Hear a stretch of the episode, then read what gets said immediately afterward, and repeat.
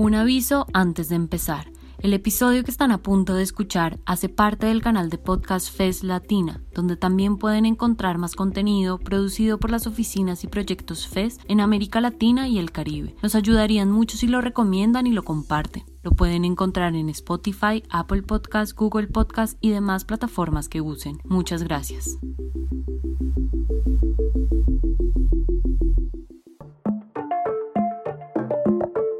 Las sociedades mutan y sus actores cambian.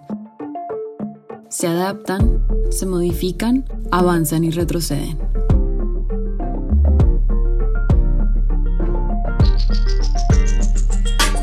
Desde la Fundación Frederick Ebert queremos pensar en las transformaciones de estos tiempos, preguntarnos cómo podemos contribuir a construir democracias más fuertes, más justas, más igualitarias.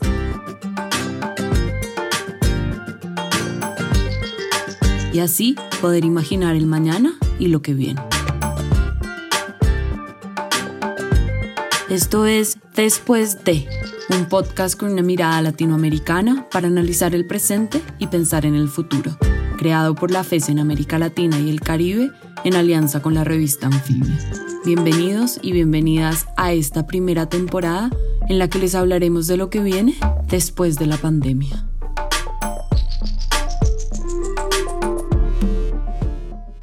Las aulas de todo el mundo fueron los primeros espacios públicos que cerraron sus puertas por la pandemia. Suspender las clases fue una decisión que tomaron todos los países, obligándonos a reordenar la educación tal y como la conocíamos. Niños y niñas, adolescentes, jóvenes, docentes, madres, padres y gobiernos de todos los colores políticos tuvieron que afrontar el desafío de sostener la escolaridad con nuevas reglas. En América Latina y el Caribe, el cambio llegó de la mano de una característica bien conocida en la región, la desigualdad. En este tercer episodio de Después de, hablaremos de educación y de cómo nos preparamos para ese futuro incierto en el cual la única certeza es que nada volverá a ser como antes. Prefiero mil veces las clases presenciales en la escuela. No me gusta y no me costó adaptarme a la mm, educación a distancia porque no hago nada y lo que más extraño de la escuela es ir a ver a mis amigos. Jugar fútbol con la profesora, hacer ejercicio, jugar. Ver a mis amigos, a mis compañeros, poder almorzar con ellos, tratar de cambiar como el ambiente de, de haber estado sometida todo el día a clases.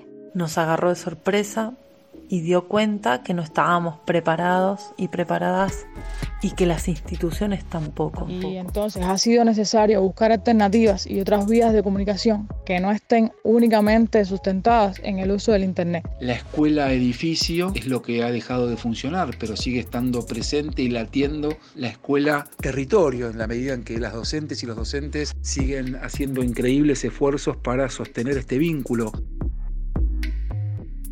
Lo sabemos. Nadie estaba preparado para vivir una pandemia como esta, y si había un espacio público que no imaginábamos cerrado durante tanto tiempo, eran las escuelas. Para analizar lo que significó la suspensión de clases presenciales en América Latina, hablamos con la pedagoga, educadora y doctora en psicología Flavia Terigi, quien desde Argentina nos cuenta cuál era la situación de la educación en la región antes de la pandemia ¿Y qué fue lo que puso en evidencia la llegada del coronavirus? América Latina es una región muy diversa desde el punto de vista del desarrollo de los sistemas escolares. Abarca países que todavía tienen dificultades para asegurar la educación primaria o elemental y países que hace tiempo han expandido la escolarización de la primera infancia y de los y las adolescentes en, en edad escolar secundaria. De modo que no hay una situación homogénea, aunque una clave que atraviesa los sistemas escolares es la desigualdad. La llegada del coronavirus mostró esto mismo, porque quienes cuentan con recursos tecnológicos y conectividad tienen mayores posibilidades de sostener el proyecto escolar. La desigualdad también se expresa en que los y las estudiantes han quedado expuestos a los conocimientos de los adultos, conocimientos que también son desiguales, y han quedado expuestos en dos sentidos. Son desiguales las posibilidades de las familias de contribuir al aprendizaje y son desiguales los conocimientos profesionales de los y las docentes acerca de cómo generar propuestas de enseñanza mediadas por tecnologías. Sobre estas desigualdades profundizamos con Mariana Maggio, doctora en educación y directora de la maestría en tecnología educativa de la UA. Ella nos cuenta que si bien en las últimas décadas en América Latina hubo políticas de democratización del sistema educativo y de ampliación de la oferta, esto no implicó necesariamente la revisión de las formas de dar clases en un sentido más contemporáneo, y con la pandemia, las diferencias en el acceso y la inclusión se hicieron aún más evidentes. Hay por lo menos cuatro cuestiones centrales que quedan puestas en evidencia por la pandemia. La primera, hay deudas de acceso a dispositivos y conectividad que requieren ser subsanadas con urgencia porque están conectadas al derecho a la educación. Esto hoy requiere no solo ser pensado en el plano de los edificios escolares, sino también de los hogares. En segundo lugar, vemos que quienes venían abrazando procesos de rediseño de prácticas pudieron cambiar de modalidad y entrar en la virtualidad de una manera mucho menos traumática. En tercer lugar, y hablando prácticamente del resto, lo que diríamos es que el traslado masivo de las prácticas de la enseñanza a los ambientes virtuales no necesariamente significa que se estén produciendo procesos de innovación y mejora. Y en cuarto lugar, me parece muy interesante subrayar que mm, la necesidad y la urgencia que provocó el cierre de los edificios escolares hizo que los colectivos docentes se encontraran en conversaciones más amplias discutiendo cómo llevar adelante las prácticas de la enseñanza. Lo que explica Mariana Maggio fue una realidad para docentes, maestras y maestros de la región. De un día para otro tuvieron que adaptarse no solo a dar clases a través de una pantalla, sino a reemplazar el vínculo cotidiano. Escuchemos a Fátima Silva, dirigente de la Confederación Nacional de Trabajadores de la Educación en Brasil y vicepresidenta de la Internacional de la Educación para América Latina, quien nos habla sobre cómo ha sido la experiencia para trabajadores y trabajadoras de la educación. Mantener los vínculos fue el gran esfuerzo por parte de los educadores y también por parte de los gestores, algunos comprometidos con este derecho, otros no tanto, porque están haciendo de este momento algo para facilitar los negocios privados a través de las plataformas y también queriendo economizar con lo pago de maestros, con lo pago de profesores cosa que condenamos de todas las organizaciones sindicales es de América Latina. Por parte de los educadores, que están exhaustos también por las pérdidas que tuvieron, pero también por inaugurar este nuevo sistema que tampoco estamos preparados para esto, pero por el compromiso de mantener el vínculo, estamos haciendo las clases virtuales, que implicó reaprender cuestiones tecnológicas, que também reimplicou manejar todo um sistema que não tinha e muitos também sacar de seu próprio bolsillo recursos para poder comprar computadora, eh, acesso à internet para poder mantener el vínculo con los estudiantes. Desde Paraguay, la docente y dirigente sindical de la OTEP auténtica, Paola Jiménez, nos cuenta que la situación se vuelve más difícil en un país donde el 81% de los hogares que albergan niños, niñas y adolescentes entre los 5 y 17 años no cuentan con conexión a Internet en sus hogares. En mi país, así como los demás países de la región en este contexto de emergencia, se ha decretado la suspensión de las clases presenciales para mitigar la propagación del coronavirus. Pero ya mucho antes nos encontramos con una educación y salud devastada desde a partir de la implementación de las políticas neoliberales. Esta pandemia evidentemente lo que hace es desnudar a estas políticas. La brecha digital en Paraguay es una de las más altas de América Latina. Evidentemente que esto repercute negativamente en cuanto a la enseñanza que se imparte desde este contexto de crisis, además de no habernos preparado a nosotros los trabajadores de la educación en cuanto a formación continua en el marco de las nuevas tecnologías para la enseñanza. Docentes, maestros y maestras cargan en estos momentos con una multiplicación de las exigencias en los que se combinan trabajo, cuidados, tecnología, la propagación del virus y los problemas de estudiantes, todo dentro de casa. Para Ana Müller, docente del noroeste argentino, la pandemia no solo evidenció los problemas de conectividad y las dificultades en los cambios de metodología, sino que además puso en evidencia que una de las pérdidas más grandes del teletrabajo tiene que ver con un factor emocional y vincular. La mayoría de los docentes y de las y los estudiantes nos dimos cuenta que no teníamos las condiciones necesarias para que eso pueda ocurrir. Estamos mucho más familiarizados para poder dar clases virtualmente y convertirnos en pequeños y rústicos youtubers, pero no así para todo lo que implica el seguimiento y el acompañamiento administrativo. En cuanto el trabajo esté en nuestras casas, se multiplica o se solapa con un montón de otros trabajos y tareas que tenemos cotidianamente, que tienen que ver con el cuidado, que tienen que ver con acompañar los procesos de educación de nuestras hijas, de nuestros hijos, aprender a hacer esa tarea, que no es lo mismo ser madre que ser maestra. Por otro lado, creo que una de las preocupaciones más importantes y que ya no le encuentro palabra clave sería el tema de lo que perdemos con el trabajo hoy en nuestras casas. Poder estar en el aula con estudiantes es poder ver qué es lo que dicen sus cuerpos, sus caras, sus gestos, sus angustias, su aburrimiento. La virtualidad eso no no los quita, no nos permite vernos a los ojos, no nos permite ver los cuerpos y las expresiones que de ahí surgen. Las dificultades han estado también para las y los estudiantes. Escuchemos a Ruth Chávez, estudiante universitaria cubana, sobre cómo están siendo las clases virtuales en un contexto en el que el acceso a Internet es bastante limitado. En medio de la pandemia, mantener un vínculo con la educación ha sido hasta el momento y continúa siendo un desafío para nosotros como estudiantes. Y esto está dado principalmente por el tema de la accesibilidad, no solo económica, sino también hablando en términos de tecnología y de comunicaciones. Y es que la modalidad presencial es algo que ha estado impregnado como parte de nuestro sistema de educación desde los inicios. Y tener que experimentar ahora un método de autoaprendizaje en casa es todo un reto. Y entonces ha sido necesario buscar alternativas y otras vías de comunicación que no estén únicamente sustentadas en el uso del Internet para lograrlo, se ha utilizado las plataformas nacionales y también, en determinadas ocasiones, se ha buscado compañeros de aula y profesores que vivan cerca y que puedan facilitar el traspaso de los materiales. La educación en casa se vive y se experimenta de formas muy distintas en los diferentes niveles educativos y en los diversos territorios. Escuchemos una experiencia de cómo está siendo el aprendizaje para los y las protagonistas más pequeños.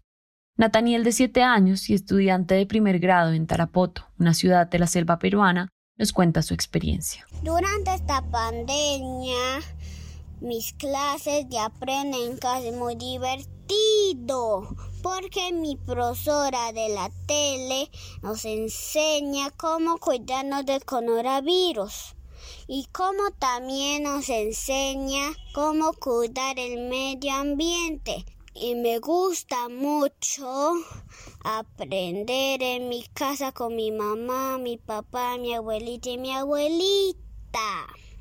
Y mis clases de física son muy divertidos porque salto, corro y bailo.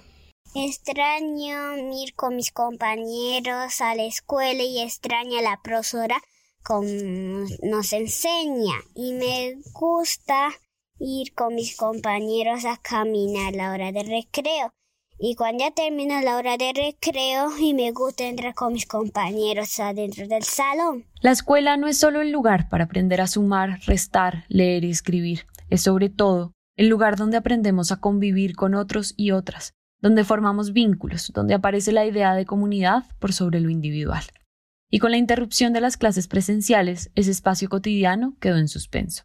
Esto nos dice al respecto Gabriel Brenner, pedagogo, integrante de Flaxo y profesor universitario de Argentina. La escuela edificio es lo que ha dejado de funcionar, pero sigue estando presente y latiendo la escuela territorio en la medida en que las docentes y los docentes siguen haciendo increíbles esfuerzos para sostener este vínculo. Yo creo que lo central es comprender que el vínculo es el imperativo pedagógico que debe primar en la relación entre la escuela y las familias. La escuela es la escuela del encuentro, del abrazo, del cara a cara y el cuerpo a cuerpo, pero lo virtual es algo fundamental que hemos en muchos casos descubierto en este tiempo de pandemia, pero también muestra claramente una desigualdad. En el acceso a la tecnología, Brenner cree que es fundamental la continuidad pedagógica, que no se trata solo de los contenidos, sino de sostener el vínculo entre escuela y familia, entre estudiantes y docentes. Y para garantizar esto, las estrategias son múltiples. Si bien hay una comunicación que se mantiene, los medios para dicha comunicación son muy distintos, por lo tanto, esa creencia de que muchísima gente o la mayoría se conecta por plataformas tipo Zoom o Meet o similares es errónea. El teléfono es eh, el elemento clave de comunicación a través del WhatsApp, pero también del envío de material impreso a través del gobierno nacional, los gobiernos municipales y jurisdiccionales, la radio y la televisión y el trabajo a pulmón latiendo en cada caso con el esfuerzo importantísimo de cada docente. Me parece que eso hay que también ponderarlo, ¿no? Los docentes y las docentes son claves en esta tarea titánica de continuidad pedagógica, con un dato demoledor que hay que poner de manifiesto, y es que 8 de cada 10 docentes son mujeres. Por lo tanto, no solamente hay feminización, como ya sabemos, en la docencia, sino fundamentalmente son las mujeres las que sostienen fundamentalmente este trabajo de cuidado y continuidad pedagógica. Alete Fernández de la Reguera combina todos estos factores. Es investigadora, profesora universitaria en México y mamá de Emilia, una niña de 7 años a la que en estos meses vio hacer un salto en el uso de la tecnología. Cree que en México hubo dos etapas distintas, desde el comienzo de la pandemia hasta las vacaciones y desde el comienzo del nuevo ciclo escolar hasta ahora pues las escuelas estaban muy poco organizadas y muy poco preparadas para hacer la transición a lo, al aula virtual. había mucha carga de trabajo en casa, en el sentido de que se mandaban muchos trabajos impresos, teníamos que estar constantemente mandando evidencias de cómo estaban trabajando en casa y a pesar de que yo soy docente, soy este, profesora, pero en la universidad, pues no tengo tablas para poder enseñar matemáticas, de lectoescritura, con técnicas que realmente se adecuen a, lo que los niños necesitan. En este nuevo retorno a la escuela, a partir de agosto de este año, las escuelas tuvieron el verano para prepararse y realmente para aprender que aprendizaje en línea es mucho más complejo. Escuchemos ahora el punto de vista de su hija Emilia, de 7 años, sobre cómo han sido estos meses de escuela en casa. Lo que está un poco raro es que esencialmente pues no estamos, pues, no estamos presentes y pues la diferencia es de que pues no estamos presentes. Yo creo que lo que me gusta es el aprendizaje. Yo creo que he aprendido más porque la escuela estuviera con más clases que aprendizaje. Lo que no me gusta es de que no estoy viendo presencialmente a pues alguna de las personas de la escuela que quisiera ver en estas épocas. Uno de los países que llegó mejor parado a la virtualización del sistema educativo fue Uruguay, donde desde el 2007 se implementa el Plan Ceibal, Consiste en darle a cada niño, niña y adolescente que ingresa a la escuela pública una computadora para su uso personal con conexión a Internet gratuita desde la escuela. La política pública lleva 13 años y los resultados son visibles. De esto nos habla Martín Rebur, gerente de formación del Plan Ceibal. En términos de equidad, si uno ve algunos datos de información, por ejemplo, en el 2019 el 68% de los estudiantes de educación primaria y educación media en el Uruguay de menores ingresos, el único dispositivo electrónico, el único dispositivo digital, mejor dicho, que tenían únicamente en su hogar y que eran de su pertenencia, era una computadora de plan Ceibal. Ahí queda clarísimo en términos de impacto en relación al acceso a los dispositivos digitales en la población de los niños y niñas de la educación pública y cómo el impacto altísimo que tiene en los sectores de menores recursos. Con estos indicadores y con este nivel de acceso a la tecnología, nos preguntamos entonces cómo encararon en Uruguay la educación en pandemia y cómo esta seguramente fue muy distinta a lo que vivieron muchos otros países de la región. La orientación de las autoridades a todos los docentes del sistema educativo fue el del mantener el vínculo pedagógico, el de sostener el vínculo con sus estudiantes, orientando de que este vínculo tenía que ser un vínculo bidireccional, es decir, no alcanzaba con enviar una tarea o con enviar un mensaje, sino que efectivamente había que buscar el feedback, buscar la retroalimentación, saber cómo se encontraban los y las estudiantes, cómo se encontraban de salud eh, física, cómo se encontraba de ánimo, cómo se encontraban sus familias. En el caso de no tener, digamos, una retroalimentación, de no tener un ida y vuelta, la orientación fue que había que ir a buscar a los estudiantes de alguna manera. Uno de los problemas y preocupaciones de estos tiempos ha sido si realmente la educación a distancia está llegando a las y los alumnos. Camila Jaramillo, chilena y estudiante universitaria de tecnología médica, nos habla sobre el fenómeno de las pantallas negras, eso que pasa cuando los y las estudiantes están con las cámaras y micrófonos apagados durante toda la clase. El profesor tenía como métodos para que nosotros estuviéramos concentrados al 100%. En cambio, ahora estamos sometidos a la época de las pantallas negras, creo que le están llamando. Nadie le pregunta a los profes, no tenemos interacción entre nosotros, entre compañeros y el profesor, entonces nadie hace preguntas en la clase, toda la clase es un silencio absoluto y el profesor hace un monólogo prácticamente muchos no nos podemos concentrar en totalidad en la clase. Entonces a veces no entendemos qué está diciendo el profesor y es como que ya filo. No le pregunto qué tal tengo la clase disponible y la puedo escuchar después. En el primer semestre estuve estudiando en la cama, en el suelo, en el escritorio, en todos lados. Entonces cuando llegaba la hora de acostarse, me quedaba en la cama y miraba el escritorio y como que me daba pánico verlo porque era como, tengo que estudiar. A la hora de pensar en el futuro de la educación, no podemos quedarnos solo con la pregunta de la de vuelta a clases, porque los tiempos para volver a las aulas son inciertos. Es necesario entonces tejer estrategias para el mientras tanto. Por eso, Eugenio Severin, especialista en educación, desarrollo profesional docente y tecnologías para el aprendizaje, pone el foco en el ahora como desafío. Creo que después de resuelta la educación de emergencia, que era lo primero, ¿no? Asegurarnos que todos los niños, niñas y jóvenes y profesores tenían acceso o tienen algún tipo de acceso y de continuidad educativa a pesar de la emergencia, creo que lo que viene por delante son dos cosas. En primer lugar, asegurar que esa experiencia sea rica, sea interesante, sea valiosa para niños, niñas y jóvenes. Y lo segundo es que tenemos que aprovechar de reimaginar el sistema educativo. Desde antes de la pandemia sabíamos que el sistema educativo estaba en crisis y estaba entregando una respuesta poco apropiada y ajustada a los requerimientos del siglo XXI.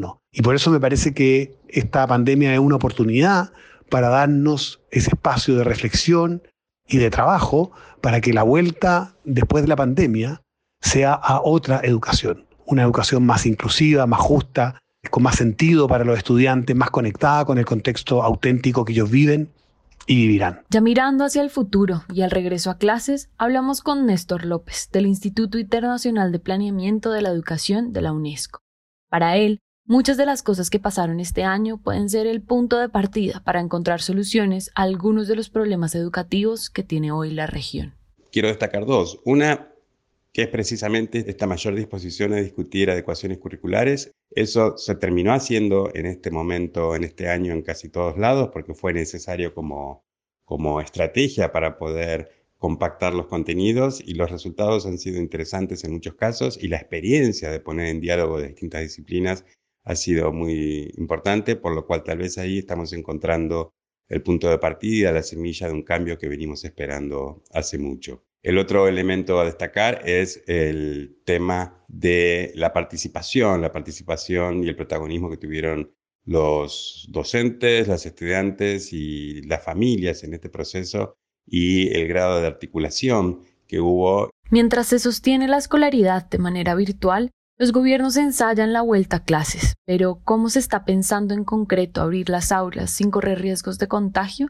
Eso le preguntamos a Mariana Maggio, doctora en educación ya se ve que seguramente se tratará de vueltas parciales a los edificios escolares, ya sea en términos de número de estudiantes o en términos de días de clase. Y a esto se suma la potencial intermitencia. Puede ser que se reabran los edificios, pero después haya que volver a cerrarlos. Esto supone, esto requiere trabajar en las propuestas pedagógicas. No tiene sentido tratar de reproducir las ahora viejas prácticas en escenarios híbridos. En el regreso a clases no solo quedarán los desafíos y aprendizajes que dejó la pandemia en términos de todo lo que la escuela debe incorporar, sino que también será fundamental el rol de la comunidad para afrontar las consecuencias de la crisis que generó la pandemia. Sobre esto pone atención Gabriel Brenner. Es clave poder desromantizar la pospandemia. Yo creo que la pandemia puso al descubierto las desigualdades preexistentes, pero también tenemos que ser conscientes que la pospandemia nos va a encontrar amortiguando el padecimiento social, las consecuencias duras, las dificultades económicas vinculadas a una sociedad desigual que la pandemia profundizó, pero también al acceso desigual a los bienes materiales y culturales. Por lo tanto, la pospandemia seguramente tiene que ver con que muchos jóvenes y muchas jóvenes no van a regresar a la escuela, por lo tanto habrá que pensar estrategias desde las políticas públicas para ir a buscar a esos jóvenes y a esas jóvenes que no regresen a la escuela eh, y poder brindar herramientas y recursos para que puedan sostener la vuelta y la continuidad en sus trayectorias educativas y por lo tanto pensar en el Estado para que garantice las condiciones para que las escuelas puedan sostener la pospandemia, alejándonos de estas miradas románticas que creo que no, no, no, no contribuyen para generar las condiciones y prepararnos para lo que viene. El rol social de la escuela, ese que a la distancia parece haber quedado relegado, pero que en la realidad late en cada clase a través de pantallas, adquiere una relevancia aún mayor en la pospandemia. La pedagoga Fabia Terigi considera que serán las aulas ese lugar de elaboración de esta experiencia vivida. Hay que prepararse para que la escuela sea un ámbito de elaboración de esta experiencia tan compleja que están atravesando los niños, niñas, adolescentes. Va a estar en juego además una interpretación del momento histórico que estamos viviendo. No podemos afirmar que los sistemas escolares tienen que formar ciudadanos críticos y globales y no poner a jugar en la escuela el conocimiento para la comprensión no solo de las causas de esta pandemia, sino de las razones que explican su impacto diferencial entre grupos y en distintos ámbitos de la vida humana. Para cerrar este capítulo, hablamos con Sergio Ballardini, especialista en adolescencia y juventud y coordinador de proyectos de la FES en Argentina, para que nos ayude a imaginar cómo podemos contribuir a pensar y construir una educación más igualitaria, más incluyente y democrática en la región. La pandemia expuso con crueldad enormes diferencias sociales que para ser revertidas exigirán una acción decidida del Estado a través de una fuerte inversión, políticas activas y desarrollos tecnológicos orientada al desarrollo integral de sus ciudadanas y ciudadanos. Para la Fundación Ebert, la educación cumple un rol central para ello generando integración, promoviendo cohesión social, dotando de herramientas fundamentales para desempeñarse en la sociedad y, en definitiva, mejorar la calidad de la democracia. El momento exige trabajar en la construcción de una política educativa inclusiva, que atienda las urgencias y provea mínimas certidumbres acerca del mañana, que brinde la oportunidad de construir una sociedad más justa e igualitaria y que, entre otras cuestiones, ubique a la educación en un lugar acorde a los desafíos del trabajo del futuro una labor a realizar en la que el Estado tiene una centralidad indelegable, pero desde la que debe actuar en diálogo con las y los docentes y sus organizaciones, con las y los estudiantes, con sus familias, sus comunidades. La Fundación Ebert alienta a que el debate y la acción sobre la fuerte crisis que la región sobrelleva posicione alto a la educación en sus prioridades, algo que estará indisolublemente ligado a la posibilidad de construir una auténtica sociedad de derechos en procura de construir horizontes de igualdad. Hasta aquí este tercer episodio. Muchas gracias por acompañarnos a pensar en los desafíos que nos deja la pandemia en torno a la educación en la región. Yo soy Estefanía Bella y esto fue Después de, un podcast con una mirada latinoamericana para analizar el presente y pensar en el futuro, creado por la FES en América Latina y el Caribe en alianza con la revista Anfibia.